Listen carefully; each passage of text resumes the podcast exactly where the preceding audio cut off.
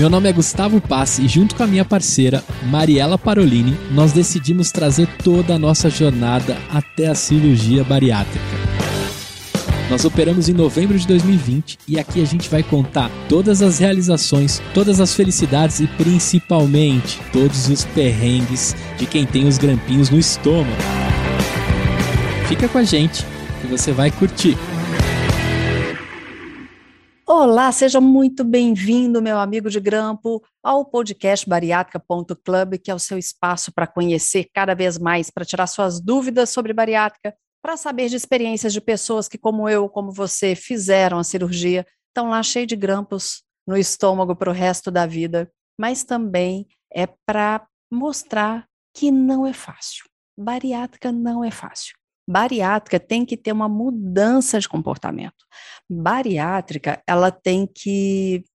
A gente tem que entender quais são os pensamentos sabotadores nessa vida e entender como que a gente vai fazer para mudar a nossa rotina a partir desse autoconhecimento. Por isso que o podcast de hoje é uma continuidade do que teve no último episódio. Está aqui de novo a Bernadette Bontijo, que tem o projeto Emoções na Balança, que é sensacional e a gente vai continuar falando sobre isso, sobre o que, que pode sabotar o nosso sucesso, como que a gente pode entender isso e como que a gente vai tirar isso da nossa vida. É isso que a gente quer, né? Bernadette, mais uma vez, seja muito bem-vinda. E já isso. começa aí falando desses pensamentos sabotadores que eu vou tentar ficar calada agora.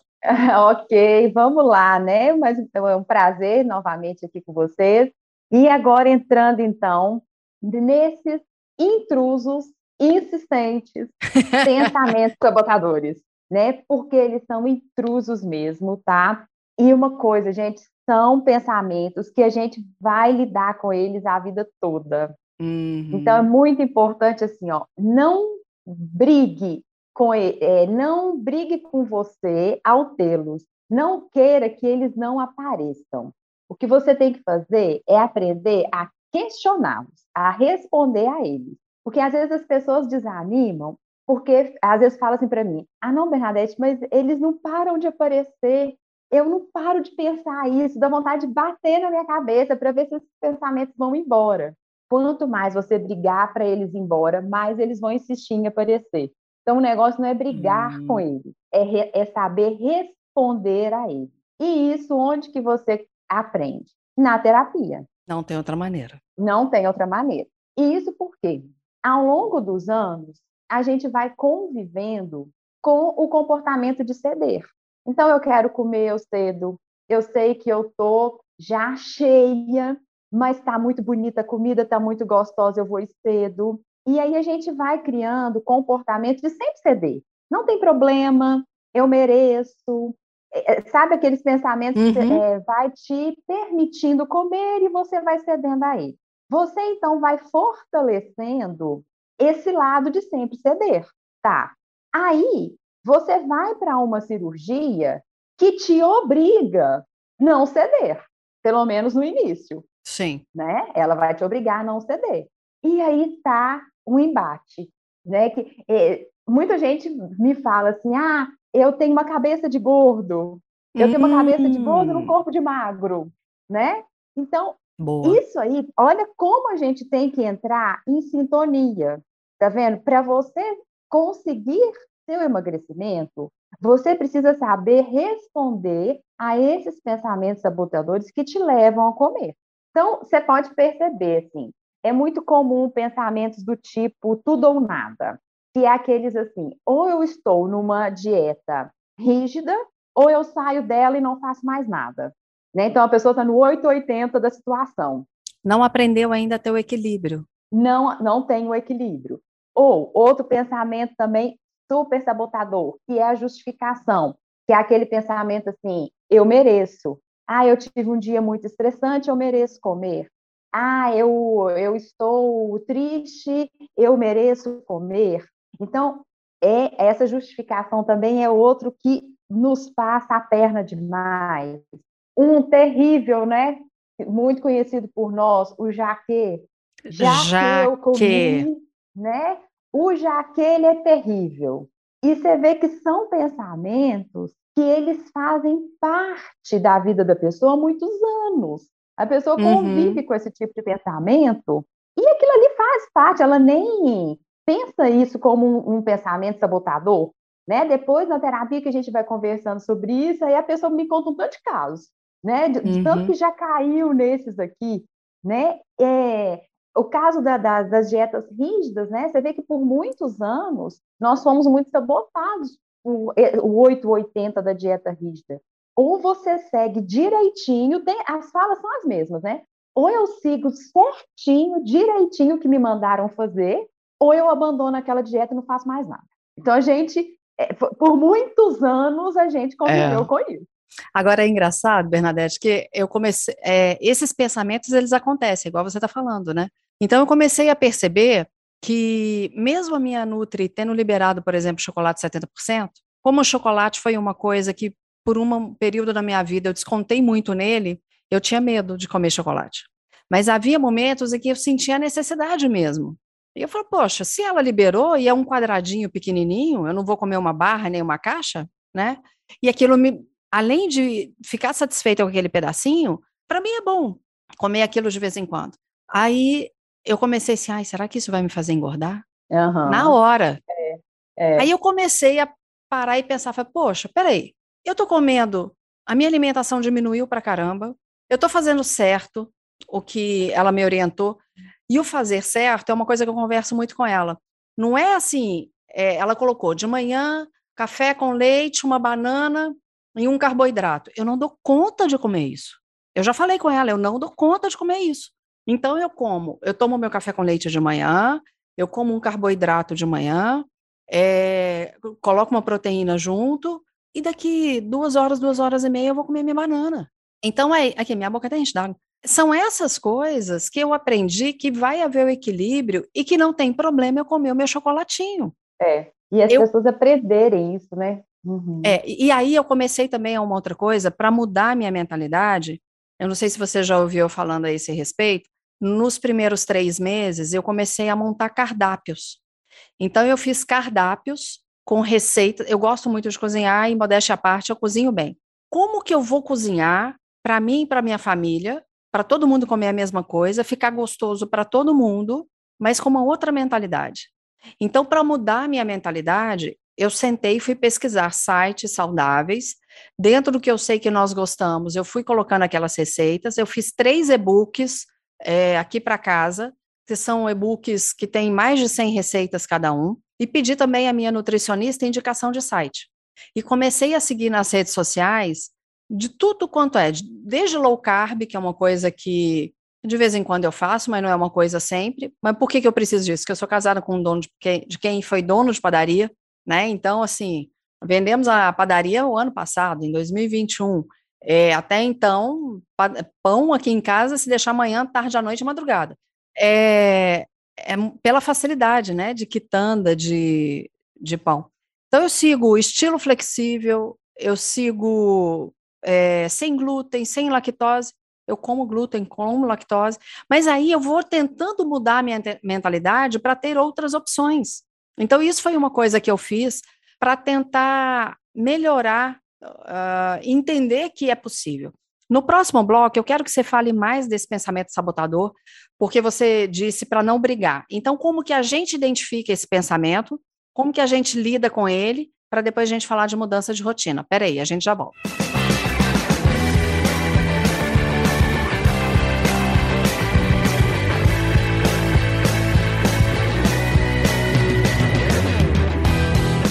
B, então como que a gente faz para identificar esse pensamento?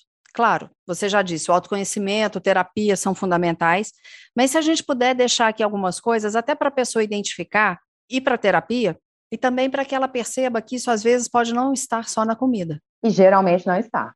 É. Geralmente não está. Né? Porque, assim, Maria, o que eu gosto muito de mostrar para as pessoas é que ela é um ser único. Ela não vai ser uma pessoa ao comer e uma pessoa para ter outras vivências. Então, você pode observar que a forma que a gente come é a forma até que a gente respira. Né? Eu, eu vi o podcast com a fisioterapeuta, ah, né? É, a Miriam. É, então você vê assim, é muito comum eu precisar fazer treino de respiração com alguns pacientes meus para eles poderem conseguir comer. Porque aquela respiração ofegante que eles têm na vida é a forma que eles comem. Nossa, eu vou ter que falar. Eu ia te deixar é. falar, mas não vou aguentar. Isso é, eu falo, e é uma coisa que eu observei em mim. É. Por exemplo, momentos que eu estou mais ansiosa, eu comecei a perceber que eu não mastigo direito, não respiro uhum. direito e engulo muito rápido. Uhum. A sensação que eu tenho aqui é como se passasse de uma vez só, eu nem estou sentindo o sabor, uhum. mesmo depois da bariátrica. Uhum. E aí, na hora que eu percebo, já está cheio, eu falo, mas eu nem comi. É. Eu não prestei atenção no que Você eu não prestou atenção. É o mindfulness, ajudando. Tá vendo? Então, e é isso, a pessoa quer é, aprender a comer devagar, mas ela é afobada na vida. Hum. Tá vendo? Não hum. bate. Não, não vai bater isso, você não vai, você não vai separar você de você mesma. Né? Então, é onde eu te falo que não adianta a gente querer interromper só o comportamento alimentar. A gente tem que ver o que está por detrás do que vem antes dele. É, é uma pessoa afobada na vida, como que ela vai comer devagar? Então, ela vai prestar atenção no que, que ela está comendo. Aí a gente vai nos pensamentos sabotadores. É, existe o trabalho do pensamento sabotador no emagrecimento, mas às vezes é uma pessoa que se sabota em muitas outras questões. Ela, uhum. No trabalho, né? Ela, é, ela tem ali as suas insatisfações. Então, não tem como a gente ver uma pessoa separada dela mesma no processo de emagrecimento. Né? Você não é uma uhum. pessoa para emagrecer e outra pessoa para ter outras vivências. Não, não, não tem isso, não existe isso. Então, a gente tem que te ver como um todo. Tá, Aí, quando você me pergunta como não brigar, eu é, é, coloco isso junto, Mariela, como que você falou, do medo de engordar de novo, que isso é uma frase que eu escuto, acho que toda semana. Ah, todo mundo tem medo disso. Medo, né? Como se o engordar ele fosse vir do nada. Sim. Né? Ou então é, de um é chocolate a mais que eu comer. De um só, é, de um chocolate só. Então, assim, esse medo, da onde que ele vem?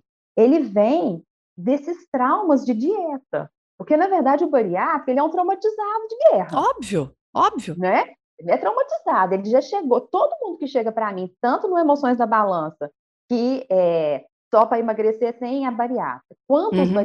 que chegam para mim, todo mundo que chega para mim é traumatizado de dieta.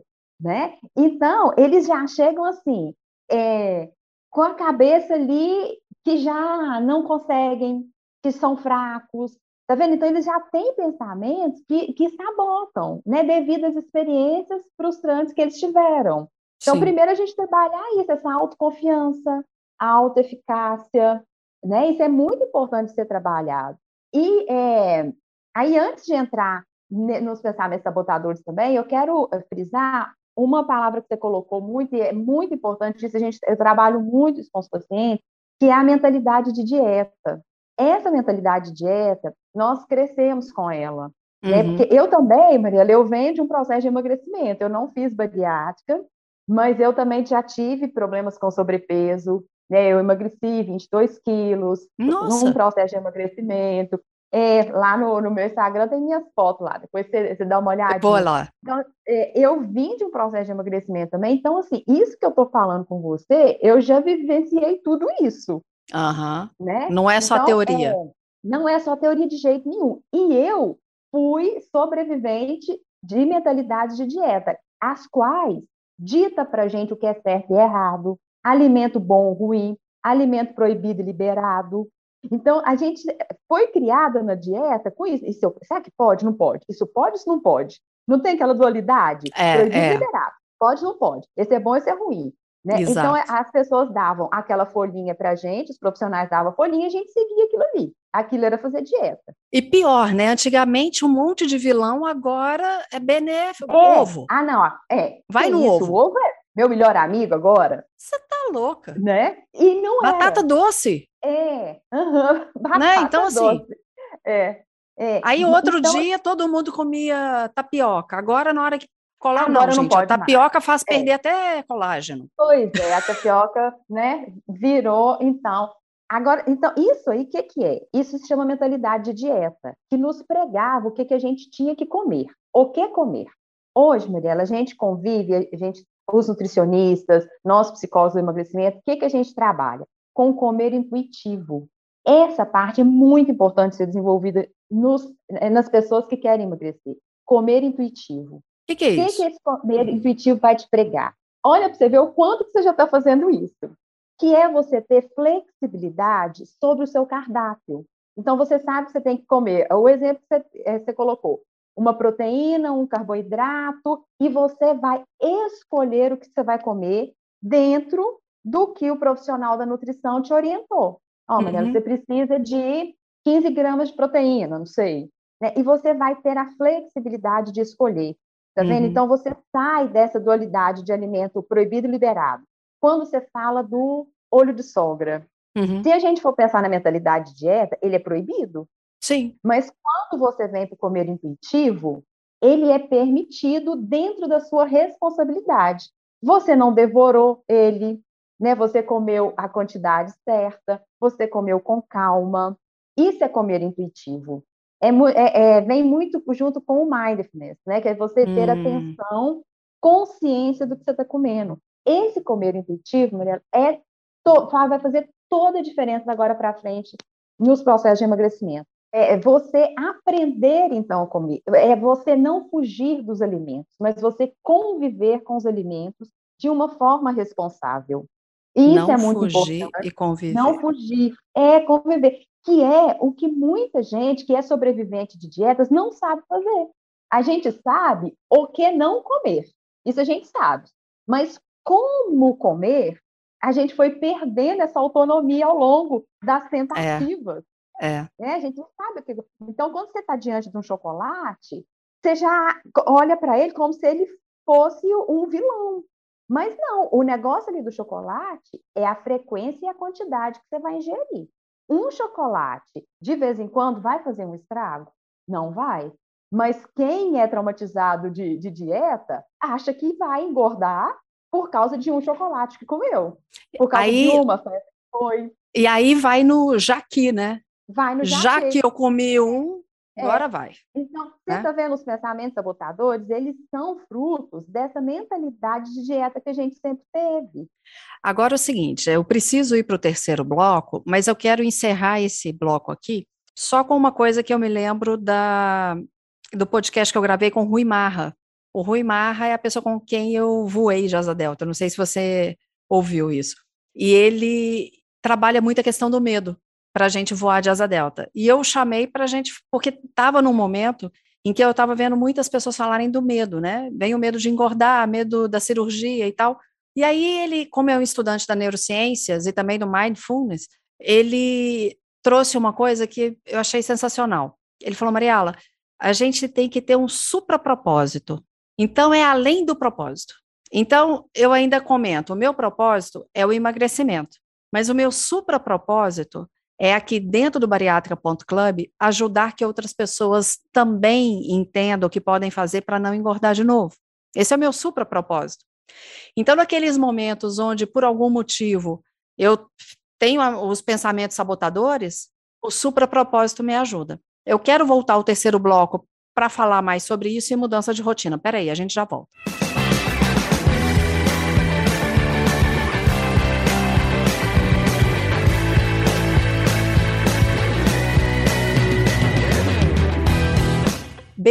Só o suprapropósito auxilia no pensamento sabotador ou eu preciso de mais alguma coisa? Auxilia muito. Qual que é uma um dos, das primeiras sessões minhas Emoções da Balança é o quê? Trabalhar os seus motivos. Qual que é os seus motivos que te levam à sua ação? Não tem aquela famosa palavra, né, motivação? Quais são os seus motivos? Por que, que você quer isso? Para que emagrecer? O que, que isso vai te trazer? A pessoa precisa ter muito claro por que, que ela está entrando nessa briga. Porque senão ela vai desistir da briga. Sim, isso. Porque não é uma briga fácil. É uma, é uma briga para sempre. É, eu estou há seis anos magra. Eu brigo até hoje com meus pensamentos sabotadores. Brigo não, né? Questiono. Uhum. Eu reconheço que eles estão, eles, eles insistem em aparecer, eles são intrusos, mas hoje eu sei questioná-los. Então, quando eu te falo assim, não é brigar de, com raiva deles estarem aqui. É saber questioná-los. E como que a gente vai questioná-los? colocando o nosso propósito, os nossos motivos. Né? Eu tenho um motivo para questionar esses pensamentos e não deixá-los me dominar. Aí vem o seu super propósito. É, eu vou fazer um paralelo aqui que eu não sei se está correto, mas é o que me veio à mente. Quando, por exemplo, uma coisa que criança tem, que muitas vezes a pessoa com obesidade mantém esse padrão, é não querer sofrer. O sofrer faz parte do crescimento. Quantas vezes, quando, como mãe, eu vejo meus filhos sofrendo, meu coração dói, uhum. mas eu sei que aquilo ali faz parte.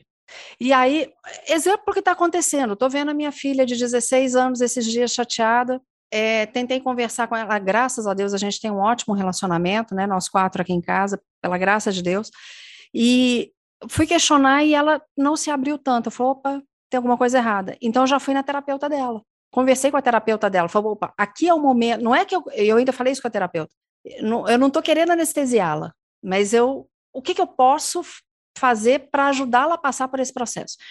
Então, o que, que eu posso fazer no meu momento de autossabotagem, com os pensamentos de sabotagem, para entender, olha, eu, é, é, e é engraçado que isso acontece muito com a, como que chama aquilo? Gente, está tão na moda o negócio, é, ai gente, esqueci, aquele que você reconhece, é, ó, sumiu o nome, é, constelação, constelação. Ah, tá. Uhum. Na constelação se trabalha muito isso, né, de é, você aceitar que aquilo existe, aceitar que aquilo faz parte, agradecer por aquilo e tchau. Uhum. É. Uhum. Porque se uhum. aquilo existe, é, é por uma uhum. função. E aí eu me lembro de quando eu fiz a minha formação em pratista em PNL, que todo comportamento ele tem uma boa intenção. Com as ferramentas que eu tenho naquele momento, é o que eu dou conta. Então eu tenho que criar novas ferramentas para mudar aquele comportamento. Uhum. Sim, tem muita vez que você está falando. É, eu escuto muito assim. É como se a pessoa ela se sentisse que ela não é capaz de passar por um sofrimento, seja ele pequeno ou grande, né? Quando a gente fala de uhum. sofrimento, fica parecendo uma coisa, né? Mas é, às vezes a pessoa, ela, qualquer insatisfação, ela quer se entorpecer, né? Eu não posso, eu não consigo passar por isso. Então, por isso que eu te falo é muito importante a gente trabalhar a autoeficácia da pessoa, né? É, ela, ela se dar credibilidade, ela vê que ela é capaz tanto de passar por situações difíceis, quanto de fazer o seu processo de emagrecimento acontecer. Acreditar nela, você é capaz de fazer e de sentir. E isso não Vamos falar mais dessa autoeficácia que eu achei tão legal. Eu, não, eu nunca parei para prestar atenção nessa questão, porque a autoeficácia ela tem a ver com é, com, além do autoconhecimento, ela tem a ver com autoestima, não tem? Demais, demais, tá? É tudo ligado. Aí você pensa, Maria, a gente pega uma pessoa com uma autoestima muito baixa, sobrevivente de dietas traumatizantes, onde que mostrou para ela que ela não dava conta. Só que aí o problema não era ela, era a dieta que não estava adaptada a ela. Mas uhum. uma pessoa com baixa autoestima, ela remete tudo a ela. É ela que não é capaz. É assim que ela é. pensa. Né? Ela não vai olhar que, que foi a dieta que não adaptou a ela. É isso, né? Ela não vai ver dessa forma. Então, ela já veio aí traumatizada. A gente sabe que a obesidade, ela é multifatorial. Então, a pessoa também já tem que lidar com esses outros fatores, que vão também é, é, acabando ali um pouco a autoestima dela né? Porque aqui nós estamos fazendo um recorte do emocional, mas a gente sabe que não é só isso na obesidade. É, é. Né? é, é só pelo nosso recorte aqui. É, então, aí é um monte de, de fatores que vai minando essa autoestima. Minando essa autoestima, mina a autoeficácia. Então, a pessoa já, ela já não acredita nela. Aí ela vai para a bariátrica depositando 100% de confiança que é a bariátrica que vai emagrecer ela. Nossa, isso eu, eu trabalho demais com meus pacientes. Uhum. Né? Eles colocam o poder no processo, no procedimento. E sempre foi assim, né? Ou é no remédio, ou é, no é, é médico. É, é, sempre, assim, foi externo. Sempre, sempre, a varinha de condão tem que ser externa. É, é externo. Né? Então, assim, a bariátrica vai me emagrecer. Eu não preciso de fazer nada. E cruza os braços. Aí a gente entra na mudança de comportamento e de rotina, né? Que se não acontecer, o processo também não vai acontecer. Uhum.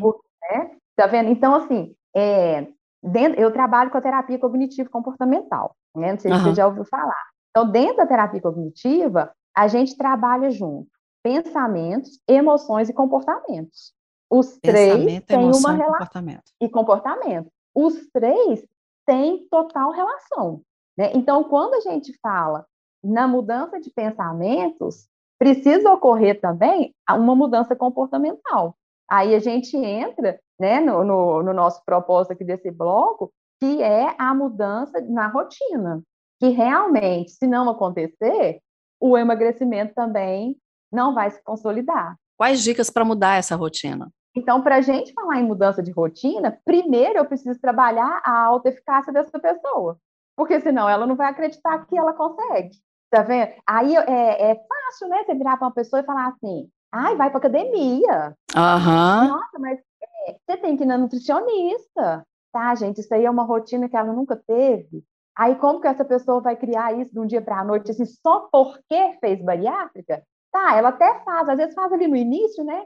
Todo mundo vai para academia no início da bariátrica. É, é. Né? Mas você vai manter. Posta, tira foto. É, não, aí é uma beleza. Nos primeiros meses, né? É, é, tá, mas para isso se consolidar, a gente precisa de um supra motivo, né? Que, igual você falou, é. a gente precisa de um, de um a mais. Essa mudança de rotina, né, também é muito, a gente precisa olhar muito assim, uma pessoa que não se cuidava, por exemplo, não tinha tempo para ela, não achava tempo para se cuidar. De repente, ela fez uma cirurgia que a obriga a ter tempo para ela, porque ela tem tempo, ela vai ter que ter tempo para sentar e comer devagar. Uhum. E antes ela não, não nem sentava para comer, agora vai ter que ter tempo para sentar. Olha para você ver, tanta coisa, né? Ela vai ter que arrumar tempo para ir fazer os exames pós-cirúrgicos, para ir na nutricionista. Então, a bariátrica vai colocar um tanto de coisa para ela que não fazia parte da rotina dela. Tá? Isso vai se sustentar? Ela precisa ter um motivo para isso. Ela precisa ver sentido nisso. Bernadette, o, o, tempo do podcast aqui, infelizmente, já deu, mas a gente vai ter que conversar de novo. Porque essa mudança de rotina, ela é muito séria. Então, como que a gente faz? Você quer que o próximo episódio seja sobre isso ou você quer deixar para a próxima vez que a gente marcar? O que, que você quer? Nossa, não, eu tô, é, estou à disposição. Então eu vamos adoro, né? Eu começo a falar disso, eu não paro, não. Então a gente vai falar. Então, você que está aqui escutando, de novo, o próximo episódio é com a Bernadette. Só que a gente vai falar só de mudança de rotina. Mudança de rotina e alta eficácia. Eu estou aqui calada porque eu estou pensando um monte de coisa. Eu tenho certeza que você também. Então, olha aqui. Você tá aí na, no Spotify, cinco estrelinhas, compartilha e segue. Você tá na Apple Podcast, a mesma coisa, cinco estrelinhas e compartilha. Porque muita gente vai querer saber como que vai fazer para mudar de rotina.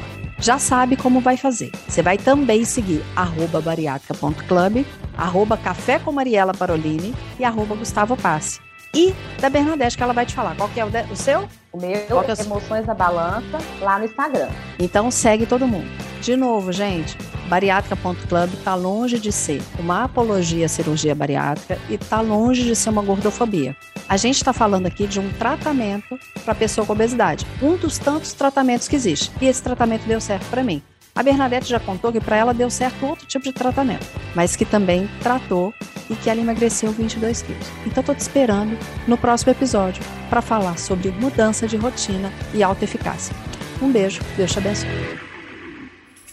Uma produção, voz e conteúdo.